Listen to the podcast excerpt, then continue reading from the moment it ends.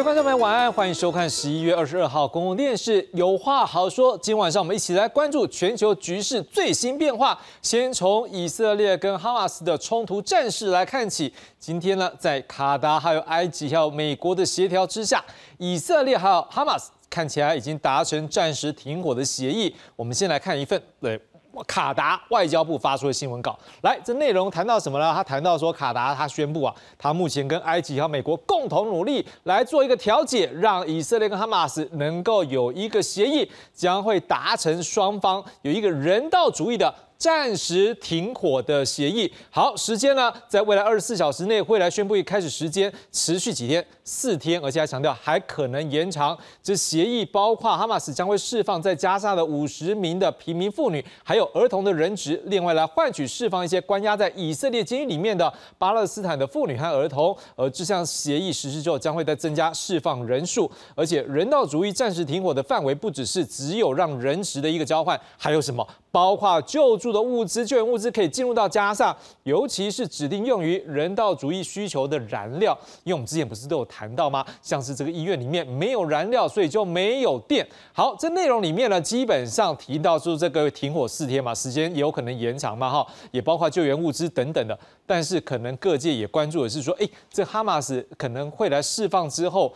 会有什么样的一个呃人可以带回来呢？好，现在了解大概是以色列这边虽然没有明说，不根据外电的报道，就说有一百五十位的巴勒斯坦民众，那会不会像我们刚刚所讲的是一些妇孺呢？后面还要再了解。不过有外电报道说，以色列也赞成说同意说在暂停开火的期间，哎，让无人机每天暂停出动。六个小时，好用这样的诚意来换取更多的人质能够获得释放。还有外电报道说，以色列总理办公室更发出声明指出，如果哈马斯愿意多释放出十名的人质，好，那以色列还会延长暂停开火一天。好，这样消息对加沙民众来说当然是个好消息，不过对他们来讲。等这天等很久呢，而且是不是真的会实现呢？他们心中还是有很不确定的感觉。来看看当地民众接受外国媒体在受访的时候，他们怎么说。تهدئة إن شاء الله إنها كويسة إن شاء الله إحنا بنستنظر في التهدئة وبنتمنى التهدئة وبنتمنى السلام لكل الناس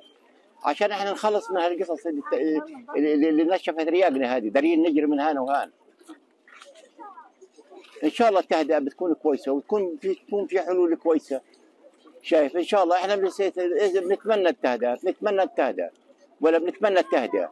وبنتمنى الناس تعيش في سلام وبنتمنى الناس تصير كويسة وبنتمنى الناس يعني ترجع لاعمالها ترجع لبيوتها. يصير استقرار. وإحنا طبعا كنا نستنظرها شايف من أسبوع وإحنا نستنى كل يوم تهدئه تهدئه تهدئه تهدئه وما فيش لغاية الآن. تهدئه بعرف إيش هذا إحنا لازم التهدئة تكون شاملة في غزة وفي جميع قطاع غزة ويكون اليهود آه، هم اليهود أحيانا بيقوموا في بالغدر وبقتلوا الأطفال وبيلتزموش بأي شيء. اليهود إحنا بدنا تهدئة شاملة حتى الناس تستعيد آه، تقدر تجيب حوائجها حوايج البيت الغاز الطحين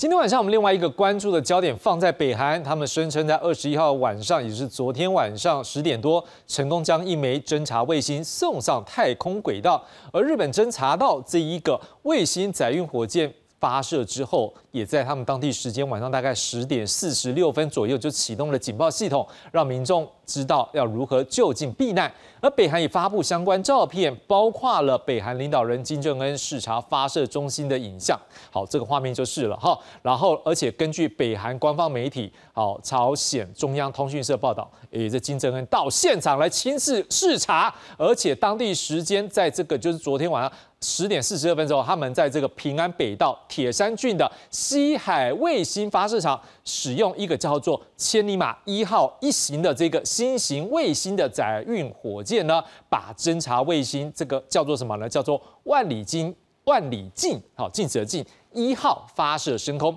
这报道还说啊，这个朝鲜将会就是北韩呐，将会在短期内再追加发射好几颗的侦察卫星。好，南韩跟日本当然都对此表达不满了，因为他只在旁边这个深受这个困扰，所以他们的表达不满喽。而且南韩还表示将会终止部分这两韩在二零一八年签署的军事协议，而且将会恢复。边境沿线的监视行动，我们接下来看看南韩国务南韩的国务总理韩德洙，还有日本内阁官房长官松野博一对这起事件他们的回应。 이는 탄도미사일 기술을 활용한 북한의 어떠한 발사도 금지하고 있는 유엔 안보리 결의에 대한 중대한 위반이자 우리의 안보를 위협하는 직접적인 도발입니다. 아울러 한반도의 군사적 긴장 상태 완화와 신뢰 구축을 위한 9.19 군사 합의 준수에 대한 의지가 없음을 분명히 보여주고 있는 것입니다. 남북 간 상호 신뢰가 회복될 때까지 9.19 군사 합의 효력의 일부를 정지하는 방안을 추진코자 합니다.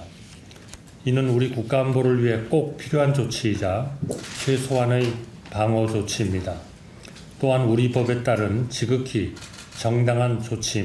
政府としてはすでにお知らせしている通り、現時点で地球周回軌道への衛星の投入は確認されていないと認識しています。いずれにせよ、これまでにお知らせをしている以上の詳細については、現在、防衛省において分析中であります。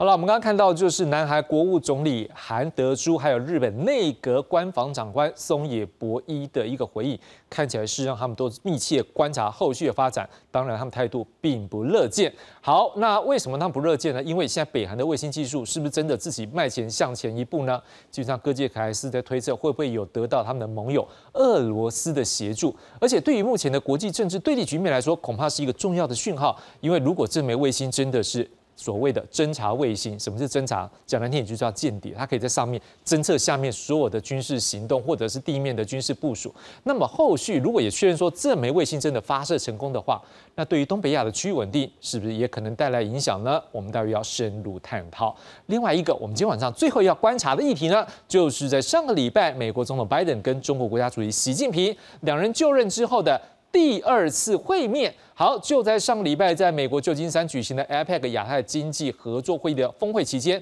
各界关注，诶，这两个人的会面是不是会有助于舒缓目前两国对立的紧张气氛？我们现在看一下美国总统拜登在两人会面之后这一个记者会上面他是怎么说的。We're going to continue our commitment to diplomacy, to avoid surprises, and prevent misunderstandings. Stable relationship between the world's two largest economies is not merely good for the two economies, but for the world. A stable relationship. It's good for everyone. Let me be clear. We are de risking and diversifying our economic relationship with the PRC, not decoupling. Not decoupling. We'll be firm, standing up for our values and our interests. 好，我们可以看到，拜登一方面强调要降低双方因为误解发生意外的可能性，另外他也强调美中两国经济关系不是脱钩。至于习近平呢，则是在两人会面时强调，这两国的冲突对抗的后果是双方都无法承受的。我们来看看习近平他的说法。作为世界上最重要的双边关系，中美关系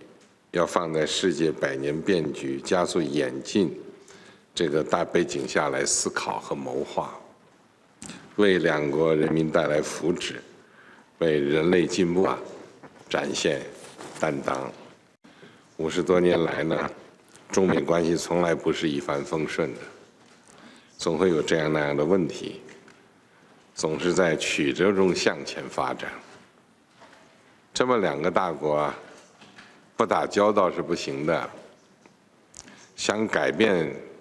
对方也是不切实际的。冲突对抗的后果是谁都不能承受的。我还是那个看法，大国竞争不是这个时代的底色，解决不了中美两国和世界面临的问题。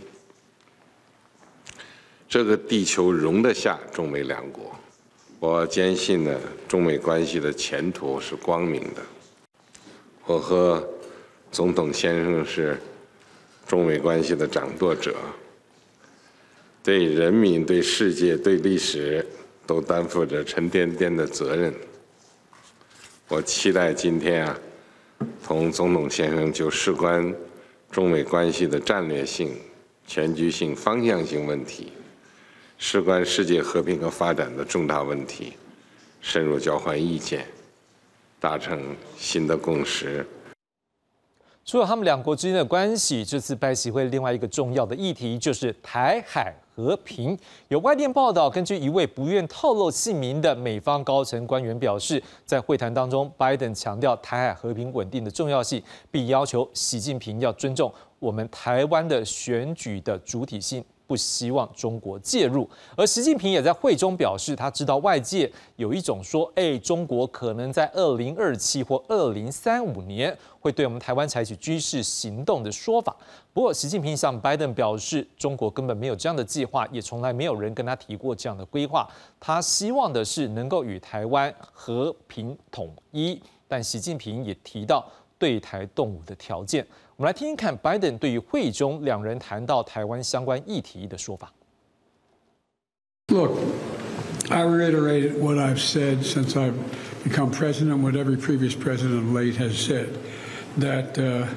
we uh, we maintain the agreement that there is a one China policy,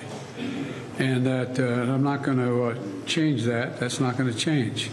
and so uh, that's about the extent to which we discussed it. Would you say, Mr. President, that you trust President Xi? And secondly, if I could, on Taiwan, uh, you and your administration officials have warned President Xi and China about interference in the upcoming elections. I'm wondering what would the consequences be if they do, in fact, interfere in the election? Well, I, may, I had that discussion with him too, made it clear I didn't expect any interference, any at all. And we had that discussion as, as he was leaving. Look, do I trust? I trust but verify, as that old saying goes. That's where I am. And, uh, you know, uh, we're in a competitive relationship, China and the United States. But uh, my responsibility is to, uh, to make, it, uh, make this rational and manageable so it, uh, so it doesn't result in conflict. That's what I'm all about. That's what this is about. To find a place where we can come together and uh, where we find mutual interest that, uh, but most importantly, from my perspective, that are in interest of the American people. 相关议题，今晚邀请专家学者为我们深入解析，介绍今晚的来宾。第一位介绍是政治大学国际事务学院名誉教授丁书凡丁老师。主持人好，各位观众好。第二位介绍是国防安全研究院国家安全所所长沈明世沈老师。呃，主持人好，各位观众朋友大家好。第三位要介绍是丹江大学国际事务与战略所助理教授林颖佑林老师。大雄好，各位观众朋友大家好。各位观众朋友，今天晚上我们就先从以哈暂时停火来看起，先来看看下面自责报道。以色列总理纳坦雅胡二十一号召开紧急内阁会议，商讨与哈马斯的休战协议，过程长达六个小时，一直进行到二十二号清晨。激烈的辩论后，达成的决议是批准。这份由卡达、埃及、美国三方居中斡旋的休战协议，各方签署完成二十四小时之后，哈马斯虏获的两百四十名人质，将有五十名妇女儿童可重获自由，以交换关在以色列监狱的一百五十名巴勒斯坦妇女儿童。双方休兵四天。此外，哈马斯每额外释放十人，将可换取额外一天的休战。协议的内容还包括了允许数百辆载运医药、燃油以及人道救援物资的卡车。经由埃及的拉法关卡进入加萨走廊。Well, it's it's a life-saving pause. I mean, we have uh, over two million people who are in threat of starvation and the outbreak of communicable diseases because of lack of food, clean water, medicine, and uh, fuel to run uh, electricity for hospitals and, and other life-saving uh, needs.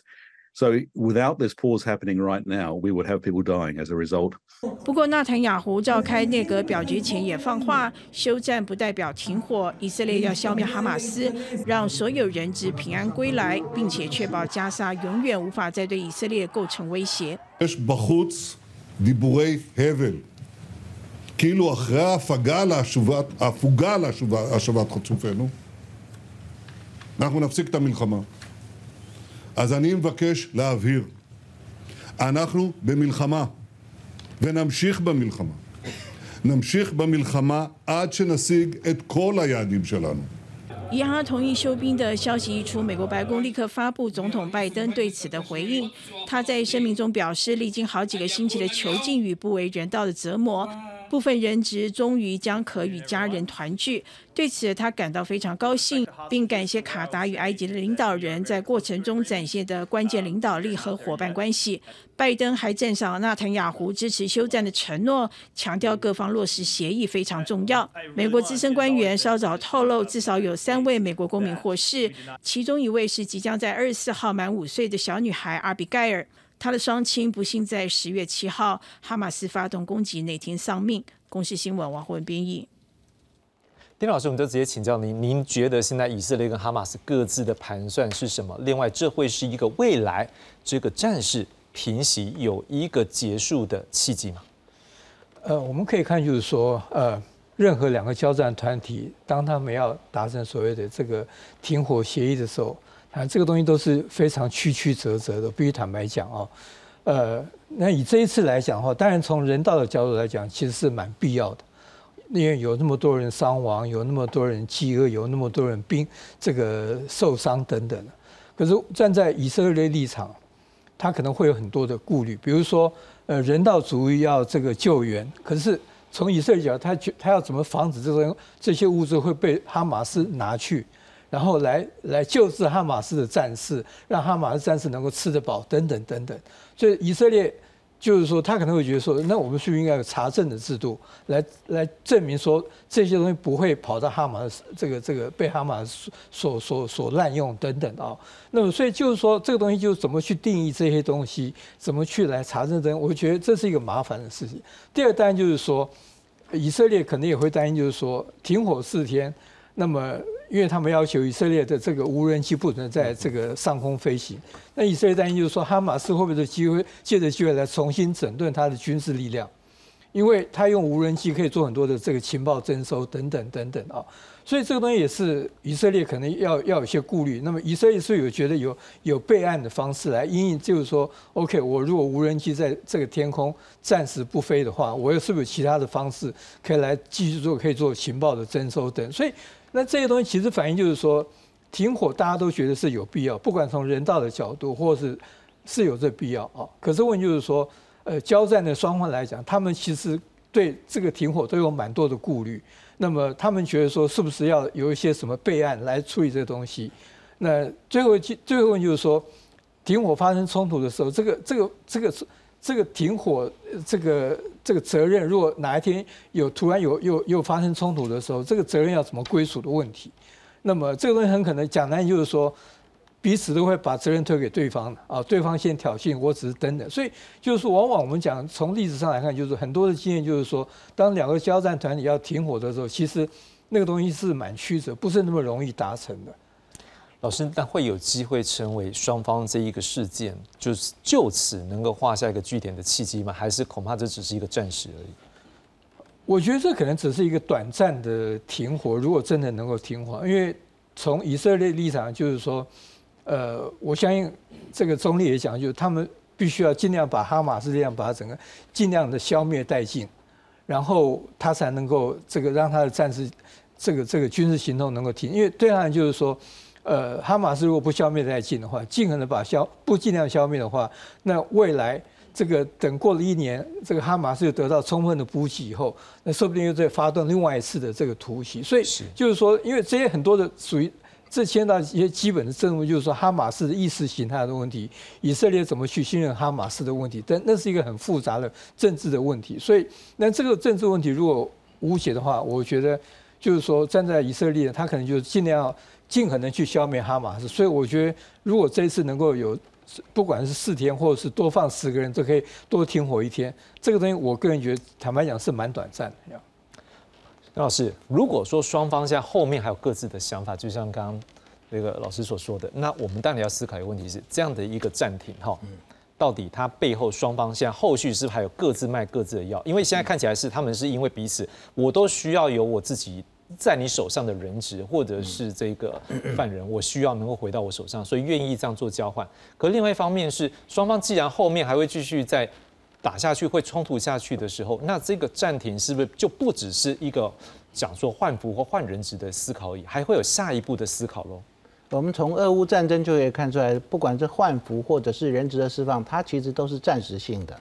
通常战争它大概分为几种不同的方式。第一个就是你发动这场战争，然后你达到目的了，你赢了，那当然你就是停止，你不会一直打下去。像这个克劳塞维兹讲的绝对性战争，把敌人消灭到完全殆尽，那没有这样的战争啊。所以为什么有所谓的起战指导？就是我发动这场战争目的是什么？我达成之后，我当然战争就结束了。第二个呢，就是刚好相反，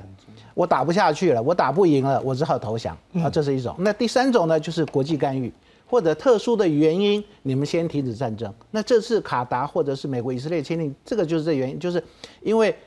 加沙地区很多人因为没有能源、没有粮食，然后死掉，所以人道主义的考量，然后希望他们能够停止，但是。不是说口头停止，你至少有一些东西让以色列能够接受停止。所以为什么会有五十个人质的释放？而且最重要的就是以色列当初发动这场战争的目的，它也有三个层次：第一个是释放人质，第二个是消灭哈马斯的势力，第三个呢，我有效管制加沙地区，让哈马斯的势力不再成长茁壮。那目前它大概达到了第一个啊部分的释放人质。但是，呃，有些哈马斯武力，它的确已经消除，但是没有完全消除，因为它已经占领了加沙北部地区，甚至连医院下面的地道、藏在地道里面的武器人，它都抓到了。好，所以在这种情况之下，当然，呃，以色列可以开始要求说你释放人质，因为他最基本的目目的就是人质，而且他面临国内的压力也是人质的问题。所以在这种情况之下，他当然可以说，好，你释放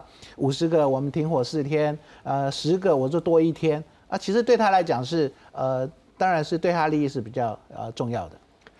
林老师，我们接着要看的是说，不可否认哦，这个以色列这样在攻击的时候，引起国际社会目前从人道的立场来讲是有很大的争议。但是我们也看到以色列持续就是透过一些资讯说，你看这个医院下面就是有地道，就是有武器，就是有可能的军事的设施在这里面，去强化他这样攻击的一个正当性。如果说双方目前在这状况之下，可能有外界力量，有自己内部的一个压力，看起来并没有办法达到一个平衡。这个平衡就我们刚刚所谈的，就是停火，正是完完完全全停火的一个平衡的时候，那么这个局面再下去的时候，这个休止符结束的时候，是不是双方可能就像是一个整军待备，反而会是另外一个更大冲突的开始？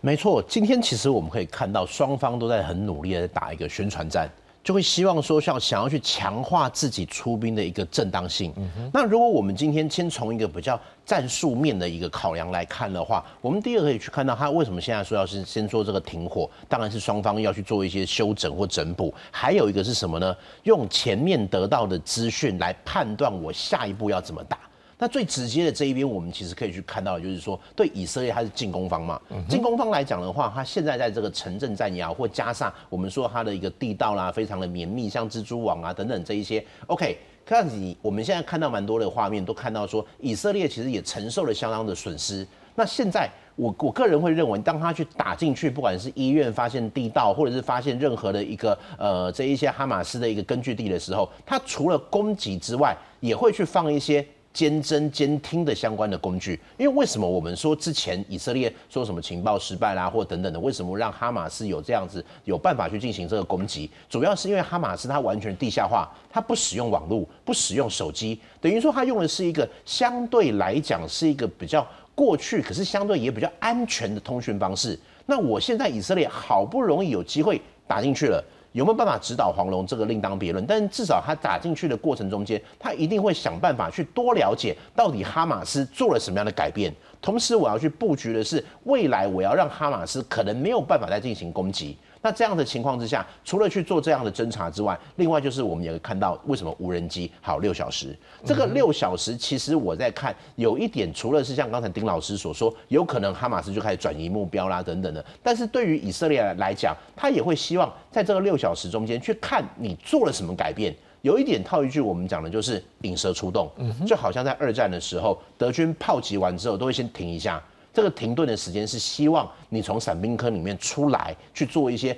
这不管是救治啦，或者让你要做一些移动。那移动的过程中间，他在进行第二波的攻击。所以其实以色列反而会利用这一次的一个机会，去看你在这六小时中间，你有没有什么样的变化？你做了什么样的调整？那这些调整会不会底下就是它的一个地下基地的进出口，像它当年月供一样的一个进出口？那针对这些地方再去做一些比较重点的一个打击。那当然从这些角度来看的话，我个人会认为这一次停火当然是一个机会，代表双方还有得谈，以及对于以色列来讲，他最希望的就是人质回家。我们看到了，就是在以色列内部，很多都在说这个人质没有回来啊，等等的，有很多的祈福啦，或者是很多的一些相关的一些仪式或者纪念的一些活动。那如果在这样的情况之下的话，在这样子，如果陆续有人质回来，那这些人质回来的时候，是不是同时也会去披露更多哈马斯内部的状况？那这一些，我会认为的是，在这一次短暂停火之后，以色列应该还会再发动一次攻击。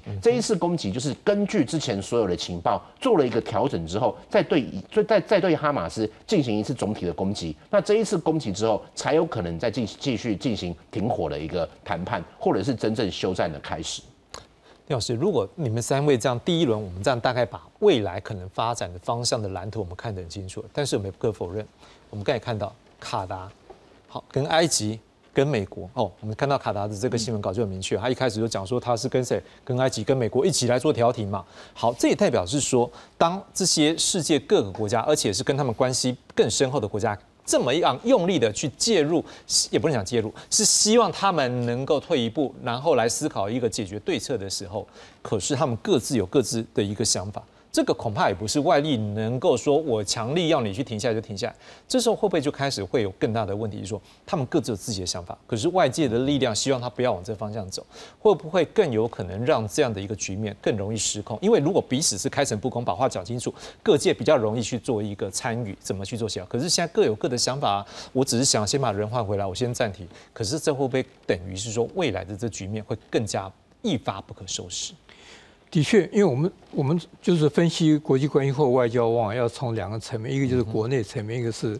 对外层面啊。那国内层面，我们可以想象内堂雅虎的压力是蛮大的，因为十月七号这个出乎意料之外。这个让哈马斯进攻造成那么大的伤亡跟损害等等啊，那么加上内塔尼亚因为他修宪的问题，引起国内很多这个这个反对派对他的这个这个这个压力等等啊，那么那当然对内塔尼亚呢，他必须这次对他的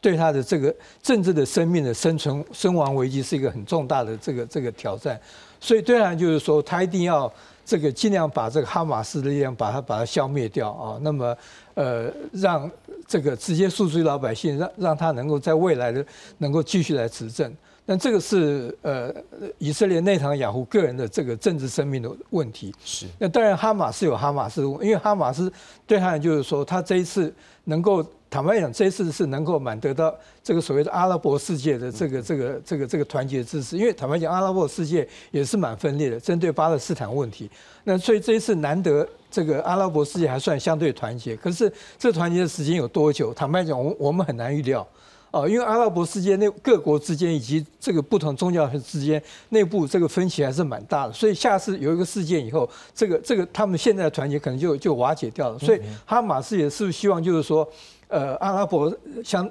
世界相当的团结，同时全世界在那么多西方国家里面有。采取这亲这个同情巴勒斯坦运动这种社会运动等等等等，所以哈马斯也希望说能够借着机会来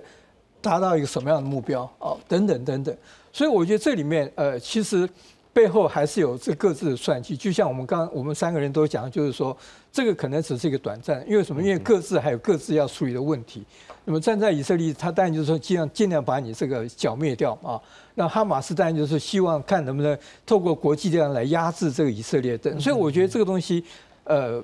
不是那么容易处理了。我觉得未来来讲的话，这个还是一个讲蛮这还是一个一个蛮长期的一个一个冲突战争会持续下去。这样，郑老师不可否认，当手上有人质的时候。事实上，双方在一些攻击上面多少会比较克制一点。嗯，但是我们现在如果看到说，当双方的人质陆续的一个换服的方式是已经回到自己这边的时候，那双方可能一些顾虑就更少。甚至以色列现在他的态度，像三位刚才也有提到，他的态度就是我可能要这边先清过一遍走，甚至去思考后面怎么样成立一个文人政府或非军方的政府，能够让他的一个管理让以色列不会有后患。可是不可否认啊，当如果这样清理的时候，对哈马斯来讲，他的一种。讲难听点，就是狗急跳墙，或者是最后那种压力。你现在要歼灭我，当然是要集中我的火力，对对不对？毕其功，我也要努力怎么样撑下去，为了这个民族，为了奋斗。对，这个会不会等于说这个局面更难解？其实你讲到一个重点，就是为什么哈马斯要把所有人质都还给你？要还给你以后，他刚好就无区别的，然后反正里面就是哈马斯的人，他可以尽情的攻击或者尽情的用火力去摧毁这些哈马斯的人。所以哈马斯他绝对不会，但是他为什么会赞成这样的停火或者释放人质？他其实需要一个喘息的空间跟时间，或者他要调整部署。或者是他内部已经死了很多无辜的平民，那这些无辜平民需要照顾等等，好，所以这个就是哈马斯他们的意图，就是获得喘息空间、调整部署，或者是照顾自己的人民。那就以色列来讲呢，当然我我花了这个死亡一百个人的代价找到五个人质，跟他愿意放五十个人质，你觉得哪一个比较划得来？嗯哼，呃，如果他愿意的话。啊，所以当然以色列他其实已经军力占优势，而且他他的部队已经到海边，等于说整个加沙北部都在掌控之内。那我乐于你就乖乖的把人质还给我，但是我也知道你不会全部还给我。啊，那这两个国家他各自需求这样，但是又牵扯到三个国家，美国。那如果以色列不遵从的话，谁来压制他？当然只能靠美国。啊，那埃及呢？因为他在加沙南部，他面临了很多哈马斯的难民，或者是很多的救援物资要从埃及送到加沙。所以他很面临，如果说这个战争继续下去，然后这个呃双方不停火，他的很多救援物资也没办法进入加沙，造成更多的人道危机。是。那卡达呢？他的角色就很微妙。我们知道美国中央司令部在卡达，那哈马斯的领导人也藏在卡达里面，所以他的角色很微妙，所以就构成了这次的停火由这个五五个国家来来组成。那我觉得，如果双方愿意释放人质、停火、表达善意。虽然我们看到这个纳坦雅胡，他当然就是很没面子啊，就是你还没有完全消灭这个哈马斯，你怎么好像停火了啊？但是我觉得，如果人质慢慢释放，透过这种对谈的方式，确定所有人质都回来，我觉得那个也是战争可以停止的时候。李老师，最后我们要来关注一个，就是说我们现在来思考是停了、暂停这一个攻击之后，但是等到恢复下一动的时候，好，我们来思考的是。以色列目前的一个战力，应该还是有它的相对的强项，或者是它的资源的一个充足性。那哈马斯目前因为毕竟被这样攻的时候，可能相对人家资源部分会比较少，所以就像刚才邵老师讲到，他需要一个时间来换取一个喘息的空间，重新整军。好，但是我们也知道，在这个地方也包括地道。或者是它的一个巷弄，包括它的一个拥挤的一个人口密度的状况之下，是不是未来在进行下一波的攻防的时候，双方可能在这边也会有各自所长？你怎么来看下一波攻防的时候，双方可能采取的一个战术，或怎么样来让这个彼此的一个胜负之间有比较有利于自己？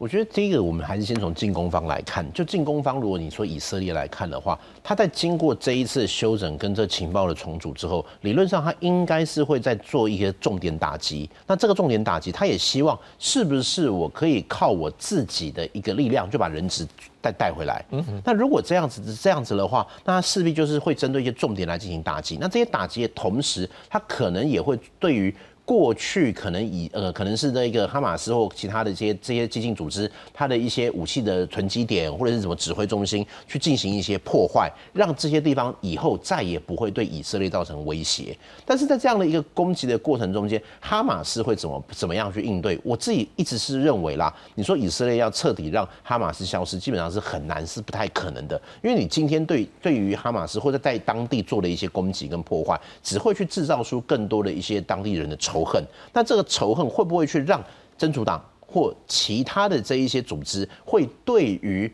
以色列其他地方进行一些攻击或其他的一个方式，或者是说，就算你今天哈马斯他有人说他也不太可能在做什么样的反制或什么的，但是就现在哈马斯来看的话，当然他是人质一定还是要去转移啊，或者是在做一些转场了或等等的。可是在这个时候，是不是他也可以在谈和在我们常说的一个和和和平谈判跟攻击的一个一个两手策略之间去找到他的一个模式，去让以色列不会再继续这样子一个攻击？我觉得这是哈马斯的一个办法。因为毕竟就现在一个攻击的状况来看的话，我自己其实是蛮难再去想象说哈马斯是不是还有这样的一个余力去进行一个比较大规模或全面的一个反击或者是抵抗。他们现在要做的其实反而就是一个类似比较游击战的方式，让你以色列找不到重点，让你以色列始终找不到一些人回去。那这样子的话，就对于未来谈判上面，就对他来说是相对有利。就好像是越战，越战其实那时候美国一直有发现很多的一些战俘就不知道到哪里去了，甚至到后来越南呃那个南越变成这个北越这等等统一之后，越南也没有给他们很正面的回应。这一些其实对他来说都是日后谈判的筹码。好，下个阶段我们继续来关注的是北韩发射卫星的议题。我们先来看看下面这则报道。二十一号晚间，日本针对冲绳岛发布全国瞬时警报系统，要求居民躲入地下室等避难。隔天，二十二号，北韩宣布成功将一颗侦察卫星送上轨道，当时路径正是飞越日本国土上空。日方强调，这枚卫星火箭是利用北韩的弹道飞弹技术发射。と称したとしても弾道ミサイル技術を使用した発射。これは明らかに関連する国連決議違反であります。北朝鮮に対してはすでに厳重に抗議をし最も強いこの口調で非難を根据北韩官媒报道，卫星火箭发射时，领导人金正恩在现场视察，短时间内还会发射更多。这是北韩今年第三次发射卫星火箭，前两次失败收场。这次是否如官方说法是成功的？日方表示尚待分析。合作伙伴美国、南韩严厉谴责，尤其联合国早表态严禁北韩发射卫星，是因为利用弹道飞弹技术当作掩护。We will continue to work with the international community to send a strong, strong signal to the DPRK.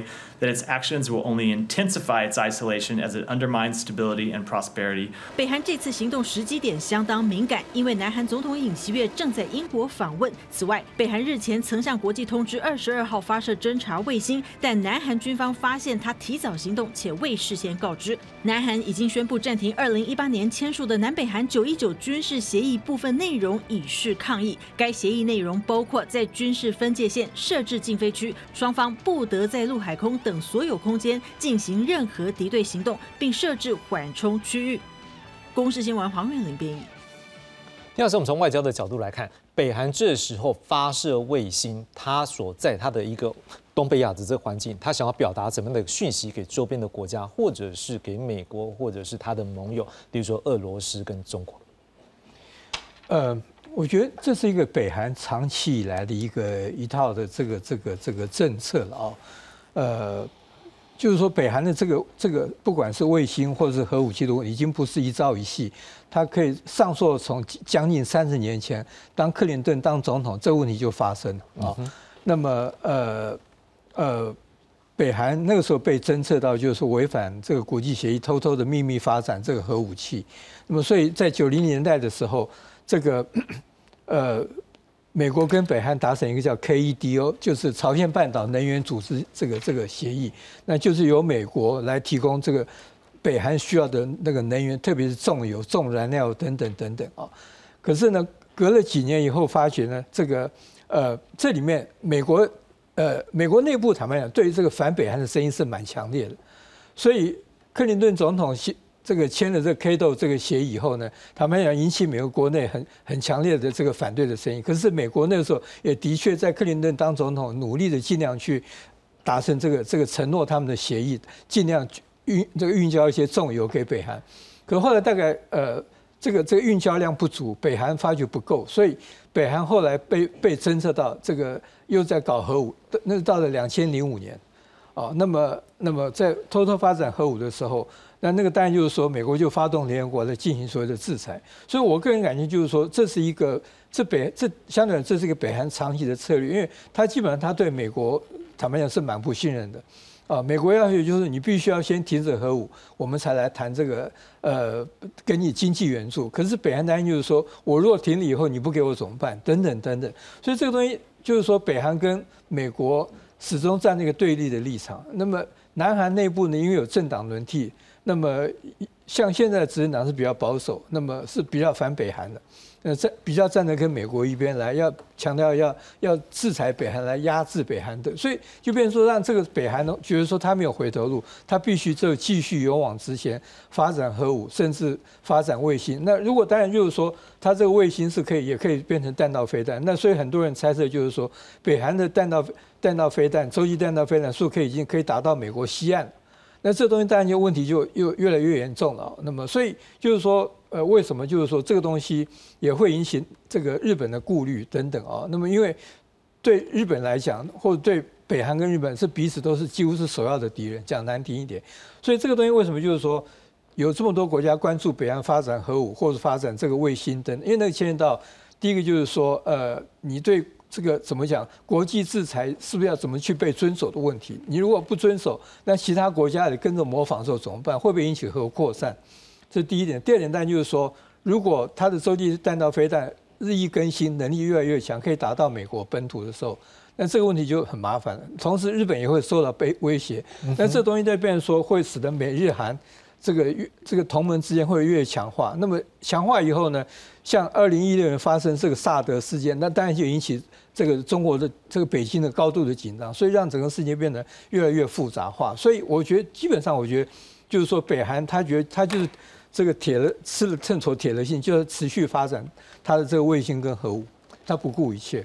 张老师，另外也不可否认，我们之前就已经听说了，他要发展卫星啊，所以现在发射的时候，事实上我们的观众可能也不会觉得陌生，因为之前不就有听过一句话说，哎，这个他跟俄罗斯之间互相合作，他把军火提供给俄罗斯，在这个乌俄战线的前线来给他做后勤补给，可是俄罗斯是不是要来帮他协助他的卫星？今天看起来好像突破，这是不是看起来俄罗斯跟这一个北韩之间这样的合作关系？不由然会让人家觉得好像有点怪怪的呢。呃，第一个，我们先从能力来看，因为时机可以谈到跟俄罗呃俄罗斯的关系。能力就是它这次发射的叫千里马之一，然后卫星呢叫万里镜之一，它会有那个编号，表示说我的研判啊，因为其实从它发射的角度跟高度，你大概就可以知道说它大概什么样的卫星。然后媒体是说叫侦察卫星，所以我的研判它应该是希望在。呃，东北亚的上空部署一些低轨的卫星，来作为这个地区的动态或者掌握相关的资讯，或者是 C4ISR 的相关的呃这个能力啊。那呃，所以他先看到现在世界各国在发展低轨卫星，他也希望能够建构低轨卫星，然后有助于他的军事作战。所以就能力来讲，就实际来讲，刚刚丁老师也提到说，现在美日韩正在强化他的同盟。啊，那北韩当然看到这个美日韩同盟，也知道说，呃，除了针对中共之外，也是针对北韩。那他也很乐于跟过去一样啊，不时的发射飞弹、反舰飞弹、火炮射击等等各各种不同的方式来表达他的愤怒或者是示威。那这是他这个时机，就是刚刚诚如你刚才所讲的啊，他刚去访问这个俄罗斯，然后他希望获得俄罗斯核武发展的科技，他希望核核动力的潜舰，他也希望能够提升他的弹道飞弹的科技跟能力。那这次的弹道飞弹是不是有俄罗斯的协助？很难说。但是你可以从它的型号，可以从它的能力去研判，跟俄罗斯的哪一个型号是类似的。如果有的话，就证明它的确是获得俄罗斯科技协助。那它其实这样的行动是部分在策应。啊，我们看到这习近平到美国去，然后说他不会有这个共台计划，然后这个北韩他会觉得说，哎，这个好像美中之间是不是有点和缓？那我也来制制造一点高潮。我也来洗洗扰你啊！我想这个北韩的竞争者很乐于做这样的事情的。林老师，如果说是一个侦察卫星，那么对于它周边跟它相对关系不好的国家会有什么样的影响？另外，如果有这样的一个卫星的一个发射能力的时候，就战略上来讲，它还可以怎么样去做应用？我们先说它这一次的一个这个打能够打卫星到那个太空，代表它的一个飞弹能力或者它的一个火箭技术一定是有一点提升。但是我们要去注意到的就是说，它今天打这一个呃侦察卫星的话，有一有一块比较重要的是接收站，你不是打进去就就就没事了。你打进去，如果之后年久失修，可能只是出现一堆太空垃圾而已。那你在地面的接收站，它是不是会去跟中国甚至是跟俄罗斯进行合作？我觉得这一点才是去评估它的太空能力，我们第一个要去观察的。那今天的话，这一些接接收站或者它地面接收的能力，是不是会去？就是因为说实在，我自己有去观察到了，就是说最近其实北韩的一个军事力量突飞的猛猛进。前一阵子我们有去注意到它的一个潜舰不是有可以带那弹道飞弹说潜舰下水吗？以及它在这一次的一个呃，不管是火星几型的这一种这弹道飞弹，或者是这一次这一个呃卫星进入到太空，其实它的这些技术，可能我个人认为应该都是跟俄罗斯这边有蛮大的一个关系。那为什么今天他要去做这样的一个呃进步？当然是对对北韩来说，它的安全性有关。而且我也去注意到了，就是北韩可能有去注意到现代战争的趋势。我们看到，在俄乌之战里面的话，呃，乌克兰一开始被完全全面断网。那在现代的一个作战模式的话，如果你的 C4ISR 被断掉的话，那你变成你没有办法去进行新新的作战，甚至是你无人机的一个呃这一个管控啦、监控啦，基本上都没有办法去达成现在的一个作战的一个模式。那我们看到乌克兰后来是靠低轨卫星，那现在北韩会不会他也会希望去建构自己的一个卫星，不管是卫星系统，不管是导航系统还是侦察卫星，至少他也会去证明说它可以去前进太空。那这也是证明了在未来的话，制太空权。不管是美中俄，甚至像北韩，他也会希望能够有去扮演到一些角色。那最后当然是就是在国际关系的角度来看的话，当美中这一边开始进行比较对话，甚至是我们也看到习近平有说太平洋够大，容得下两个国家。但是今天，如果北韩这边透过一些军事行动或发射飞弹的话，是不是会让美国更会需要中国？如果中国能够去表达出它可以去有效管控北韩的话，是不是让它在未来跟美国或者是跟其他国家的一个互动上面又多了一些筹码？好，刚才林老师也提到了这一个美中，我们最后一个阶段我们就来探讨美中的一个对话。林老师，如果从国际关系的角度来讲，您怎么样来？界定这次的拜习会，他们有没有达成他们所各自设定的，例如不管是他们的一个战略目标，或者是一个短期的设定的目标？呃，基本上我觉得，呃，拜呃拜登的确是有呃要到呃这个得到他想要的呀，使得这个习近平做了某些的看起来像做了某些承诺似的啊，不管是芬太尼的药，或者是这个呃台海的问题啊。这个等等等等，那么似乎这个拜登有有要到某些东西啊。那么习近平的话呢，某种程度，呃，美国现在似乎有一点也稍微呃某些程度有在放松啊。那么所以同时也让这个呃 习近平能够跟美国企业界这些领袖这个会面等等啊。所以某种程度来讲，我觉得同时呢，呃，美国这次又特别把这个跟拜呃，习近平的碰面又跟 APEC 分开，好像是一个双方面的高峰会，那么让北京觉得很有面子哦，等等等等哦，所以就整个看起来就是说，目前看起来好像大家都还基本上对这次会议都还算满意。可是问题就是说，呃，这个东西到底能够持续多久？我觉得这可能大家心，我觉得很多人可能都心理上蛮有这个疑问了哦。那么，因为举例来讲，怎么处理这个两岸的议题？因为美国对于跟北京对处理两岸会完全有不同的这个这个想法。呃，美国我们如果回去看一九七二年上海公报，一九七九年这个建交公报，还有这个八一七公报，美国这里面都有个前提，就是说美国期待中国这个和平解决两岸问题等等啊。那么当然在北京立场，他们他们绝对不接受这句话啊。那么呃等，所以这里面就是说，其实还是有有蛮有蛮多的这个这个差异在那边。那这些东西将来怎么去处理啊？那么具体来讲，就是说明年选后，我们知道，因为我们目前的选举是有点不可测、不可测的这个程度蛮高的啊。那不同的候选人当选，当然北京可能会有不同的反应。当北京有不同反应的时候，那么美国要怎么来处理这个问题，可能就是一个蛮大的问，就是要。美中之间可能要就这个问题再来好好来来面对面协商。那么我就所以就那另外就是说，呃，我觉得美中现有个蛮大结构性问题，就是说，美国从美国角度这是一个战略竞争的关系。哦，那么既然是战略竞争，那么所以我所谓的小院高墙，他不可能放。那这是个蛮大的结构性的问题。那么他尽很多力量来壮大自己，那么在某些方面来压制这个。这个中国大陆的发展等等等，所以就是说，固然目前这一次的这个双方面这个元首元首峰会看起来基本上彼此都还算满意哦，可是就是说，呃，过了这个会议以后，明年是一个什么状况？同时，美国明年又有选举，那么如果是共和党上台，又是个什么状况？我觉得那个又是产生一个新的不确定性。邵老师，不可否认一件事情啊，美国会那么在意台海和平，这个绝对是在于台湾我们自己。就全世界来讲，它有它的重要性。所以就美国来讲，它也不一定是单纯他自己的利益，站在整个世界的利益的，它也必须要有所考量。所以这部分他应该不能够放。但也不可否认，习近平有他自己现在要去面对的内在的问题。这也是一时我们在担心的是，如果习近平的在内部的一个力量没有办法处理的时候，我们也要有所提防。好，那如果在这样两个背景下，双方看起来那个基本上前提性的都是没有办法。在台海和平方面，他们有各自的放开这个界限的时候，那么今天这一次的会谈是真的有谈到吗？还是说反而越谈双方的旗舰是越深？嗯，那我觉得这要回归到这个呃，中美两国他借这次会谈，他想要达到什么样的目的？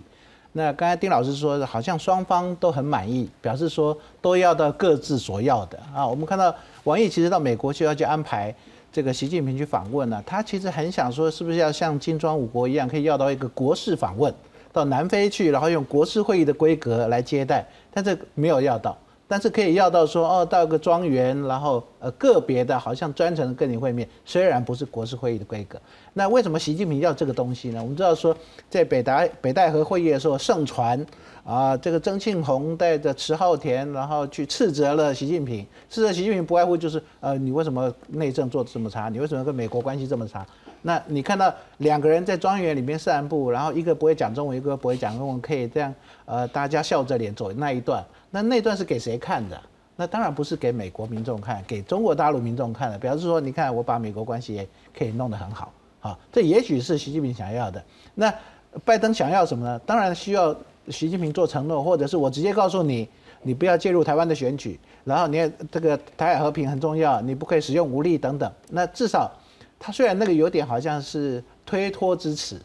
但是你也可以认定说这是他的承诺啊。他说没有啊，没有人告诉我啊，我二零二七、二零三我们要打台湾啊。那虽然我们不要认真，但是他在这个国际的场合上讲出这个话，那别人最后也要检验他。那当然，双方也在刚才丁老师也提到芬太尼化学物质毒品的问题，呃，气候变迁。那气候变迁是大家愿意继续谈，但是中共是说希望用别的方式来解决气候变迁的问题。你可以看到，如果说过去美中关系因为气球事件以后跌到二的话呢，现在也许恢复到三到四，现在还没有到五的阶段啊。因为双方你说双方的军事沟通机制现在只是到工作层级，还没有到战区层级。部长层级可能还有一段路要走。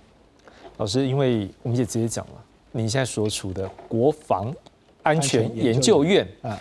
这个就是我们军方的一个重要智库。是，当你先看到了是习近平讲说他没有二零二七、没有二零三五这样的规划，也没有人跟他提过的时候，站在智库角度，你们怎么样解读这个讯息背后呢？呃，我觉得，呃。我我不相信美国是说你二零二二七二零三五你不要打台湾，应该说你不可以对台湾如何？那他自己讲出来，那自己讲出来，当然就是因为国际上很多人在提到说二零二七。那我们知道二零二七这个其实它有它的来源，呃，所谓的戴维森之窗，然后二零二一加六当然就二零二七，有它的重要时间点，建军百年，又是习近平延续第四任，所以大家都认为说二零二七他真的会打。其实如果习近平他对解放军有信心。他也认为有这个实力，他当然希望他在延续第四任的时候，能够创立一个攻击台湾统一，或者是在台湾问题上建立一个很大的攻击或解决台湾问题。嗯，但是他现在也认清楚了，以目前解放军的能力来讲，恐怕没办法打赢美国。哦啊，你国防部长下台，现在谁接也不知道。火箭军司令员、政委也下台，也不知道什么原因下台。然后一堆副司令、副政委也都下台，然后战略支援部队也也下台。那到底什么原因？呃，表示说他自己也知道目前解放军的能力，所以他主动说出了二零二七、二零三五。当然，现在很多人说，哦，他透露出了他将来要当到二零三五，那当然又说说溜了嘴。嗯，他的野心也许是如此吧。李老师，当然我们要思考的是。习近平也讲说，哎，这个世界很大，可以容得下两个大国。好，但是我们也看到是拜登也讲了，就是不希望有任何意外发生、误会而发生的意外。实际上，从这两句话，我们可以去投射到，例如说在印太、南海或者是东海，事实上当双方去做这样的对抗的时候，美国当然不希望说在这个。对抗或是有一些僵持的过程当中，在发生过去因为擦枪走火而意外再度发生。那可能中国这边的这句话，多少也透露是说很大嘛，所以保持点距离嘛。你怎么看？说双方这种隔空的一个对话的时候，是不是也有一些暗喻？尤其在军事的对抗上面，我觉得这一边为什么双方会说是够大，可以容下两个国家，或者是两个国家不需要有这样的一个紧张的态势等等这一些，其实他不是第一次讲。那习近平之前就讲过了，讲过。那他为什么要讲这个？最重要的就是说，他会希望告诉美国，我不管你接下来是拜登当选还是川普回归，我要告诉美国，甚至告诉世界，我中华人民共和国跟你美国是可以平起平坐的。这是最重要的一点，就是现在的中华人民共和国经过我习近平前面两任，现在我是可以跟你美国不是一个可以分庭抗礼的。这一点是今天他最重要，我可以自己解读他这句话最重要的一个意涵。那另外的话，就在军事上面的话，这个到底是二零二七、二零三五这一点，其实我说实在，今天的习近平他只是说否认说这件事他没有听过，这件事情跟跟他无关。但是他真的要打，他搞不好明天就打了。他这一边的话，他其实只是说没有这两个时间，但没有说我不打。所以其实我个人会认为，现在的美中双方其实是有一点回归到。战略清晰，反而战术是模糊。为什么我说战略清晰？因为美国它也这边很明确的这个，不管是台湾独立也好，或台湾的支持度也好，它有一定的一个底线。那中国这边它也有去讲到说，在某些问题上面，它不会去做，它也希望跟美国有持续的一个互动跟沟通。可是沟通到什么程度？互动到什么程度？对，甚至是今天我我个人会认为，他讲二零二七、二零三五，其实。代表性有限，但是今天如果今天美国问他的是说，在之前的中国军力报告书讲的是说，呃，这个中国有可能在几个条件底下会攻击台湾，可能是核武啦，或者是独立啦等等的。如果他今天直接问说，那这六个是不是你会不会打？那这个就是很清晰。可是美国跟中国都不会去挑战这个这么清晰的一个问题，因为如果你这边画的太明显的话，那是不是除了这六个之外，我什么都可以做？会有这样子的一个，反而会给外界有这样子的一个讯号，所以其实今天双方都知道哪些底线、哪些红线可能不要碰，但是在战术上面，我反而是可以模糊的来进行，不管是南海。双边各自的 RC 幺三五的刺探啊，或者是中国的一个对台湾不管 AD、IZ 啊等等这些一个飞行，我会认为这一些都还是会持续再去进行的。那这一次的话，就是会希望双方都可以拿到各自的需求，甚至是重新开启对话的窗口。对美国来讲，国防部可以持续去对话的话，那代表好李尚福完了，那之前我们做的承诺会不会持续下去？这一点对对美国来说是最重要的。所以基本上。